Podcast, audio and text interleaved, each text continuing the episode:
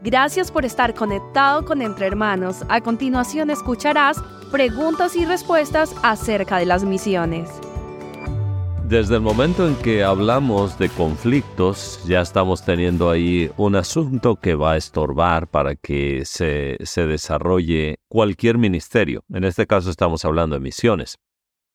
Pero cuando una iglesia tiene conflictos internos, eh, entonces eso va a ser un estorbo para que se realicen las misiones. ¿Cómo sucede esto? Bueno, por ejemplo, si hay el deseo de realizar un proyecto misionero, pero algunos no están de acuerdo, empiezan los conflictos, no están eh, en el mismo, en la misma visión, entonces ah, no van a cooperar para misiones, no van a apoyar los proyectos misioneros y siempre van a mover a algún grupo de personas para que se unan y no se realice aquel proyecto.